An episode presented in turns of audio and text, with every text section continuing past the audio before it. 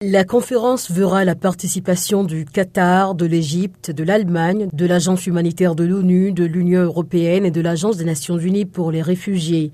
Depuis le début des combats le 15 avril dernier, l'Arabie saoudite et les États-Unis mènent des négociations entre les deux parties à Jeddah en vue d'arriver à un cessez-le-feu. Mais les nombreuses trêves n'ont jamais été respectées et l'aide humanitaire qui devait être acheminée grâce à ces mesures est arrivée au compte-gouttes. Les ONG ne cessent de tirer la sonnette d'alarme sur la situation qui se détériore.